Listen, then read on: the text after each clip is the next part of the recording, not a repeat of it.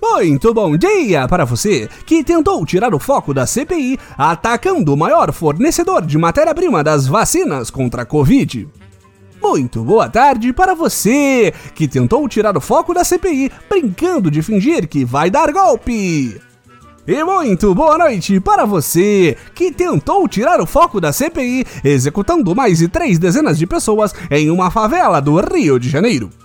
Este é o Boletim do Globalismo Brasileiro, seu relatório semanal sobre a luta do nosso capitão contra as forças comunistas de você sabe o quê?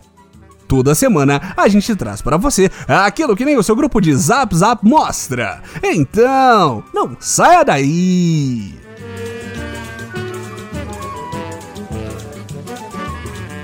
A caçada dos comunistas contra o capitão continua na CPI. Depois do espetáculo pavoroso que foi a nomeação de Renan Calheiros como relator, na última terça-feira começaram os depoimentos de todos os quatro ministros da saúde que já passaram pelo governo mais patriótico do Brasil. O que vemos foi um verdadeiro show de horrores, patriota. As perguntas eram todas para jogar a culpa das mais de 400 mil mortes causadas pela doença em cima do nosso presidente. Uma afronta. Na última semana, foram ouvidos Luiz Henrique Mandetta, o primeiro a ocupar o cargo, Taishi, o mais breve a sentar na cadeira do ministério, e Marcelo Queiroga, atual seguidor de ordem de Bolsonaro no combate à pandemia. Durante as falas dos dois primeiros ministros, os ataques infundados ao comprimido glorioso cloroquina foram abundantes e frequentes. Mandetta e Taishi, inclusive, alegaram que saíram do governo porque o presidente queria mandar na política de saúde do ministério, receitando o verdadeiro maná dos deuses e ignorando completamente as globalistas medidas de distanciamento social, uso de máscaras e demais decisões que verdadeiramente auxiliariam na diminuição do impacto da Covid-19 no Brasil. Bandetta chegou até a afirmar que o presidente era aconselhado por seu filho vereador federal do Rio de Janeiro, o nosso querido Carluxo. Mas também sejamos francos, patriotas. Entre um ministro médico mais que você nunca ouviu falar e o filho que você criou com tanto desprezo e negligência que traz todas as informações vindas diretamente do Zap em um desespero semi-infantil de trazer orgulho para seu querido papai, em quem você vai confiar? Olhem o tamanho do crânio do Carluxo, ele com certeza é um gênio. Mandetta continuou destilando seu veneno, inclusive deixando vazar detalhes sórdidos da operação do mecanismo brasiliense. Após pergunta do deputado Ciro Nogueira, o ex-ministro disse que havia recebido anteriormente uma mensagem no Zap Zap do ministro das Comunicações Fábio Faria com a exata mesma pergunta, palavra por palavra. Nós aqui do Boletim não conseguimos acreditar que isso seja um acidente, pois denotaria uma burrice imensa do genro de Silvio Santos. A única opção é que Mandetta tem poderes psionicos que utilizou para saber quais seriam as perguntas e se preparar para respondê-las antes da hora.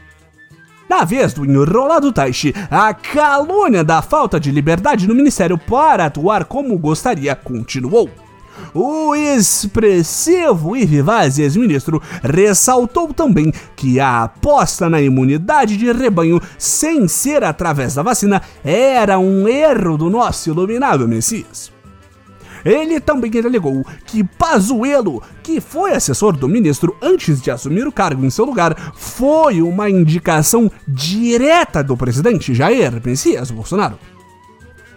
Infelizmente, nosso querido general da Ativa não pôde se defender dessas e de tantas, tantas, tantas, tantas outras acusações e suspeitas.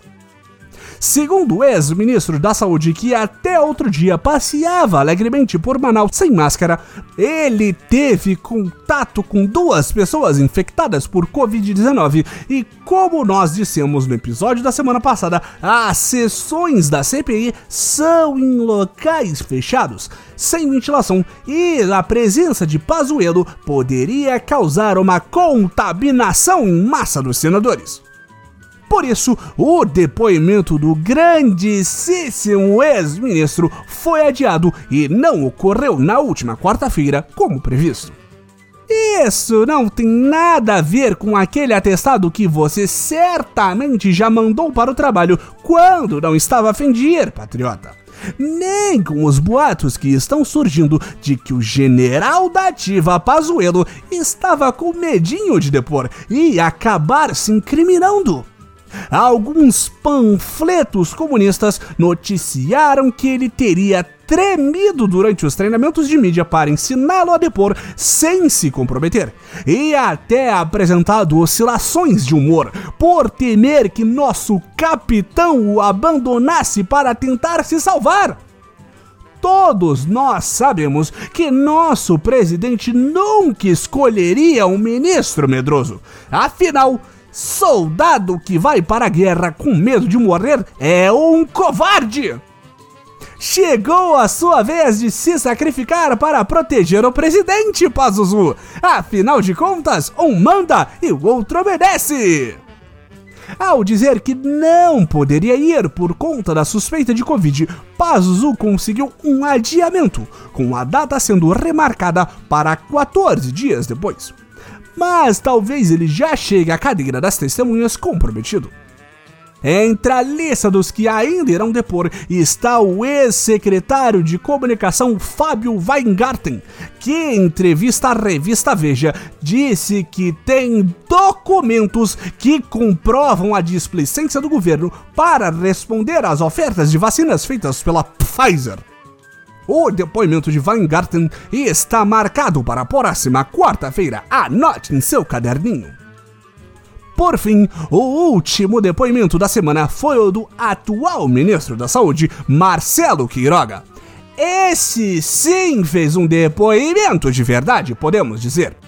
Queiroga foi muitíssimo sagaz em se esquivar de todas as perguntas que o relator Calheiros e os senadores de oposição faziam, enquanto elogiava e respondia plenamente todos os questionamentos feitos pelos senadores governistas.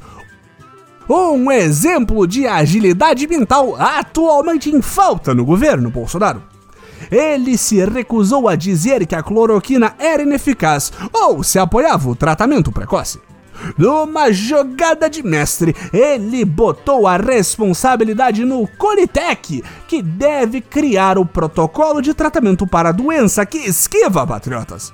Ele ainda disse que apoia medidas de fechamentos mais rígidas em determinados casos, mas apoia a defesa da liberdade dos brasileiros acima de tudo. Não tem como ser mais patriótico. Apesar desses três depoimentos incríveis de se acompanhar ao vivo, a CPI ainda não acabou e a programação ainda aguarda muitas pérolas para os telespectadores. Então anote na sua agenda, patriotinha.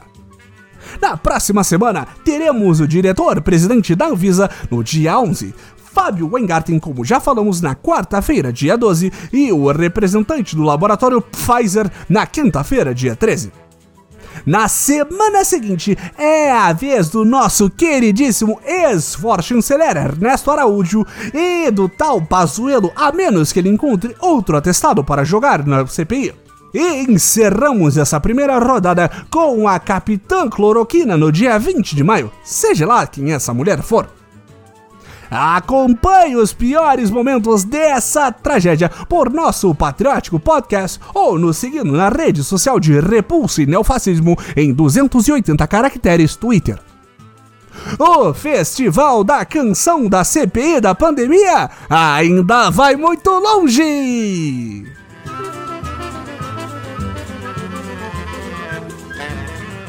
Esse foi o nosso Boletim do Globalismo Brasileiro para a semana de 10 de maio. Envie sua sugestão ou crítica para o nosso perfil em boletim B no Twitter e fique ligado em nossas próximas notícias globalistas.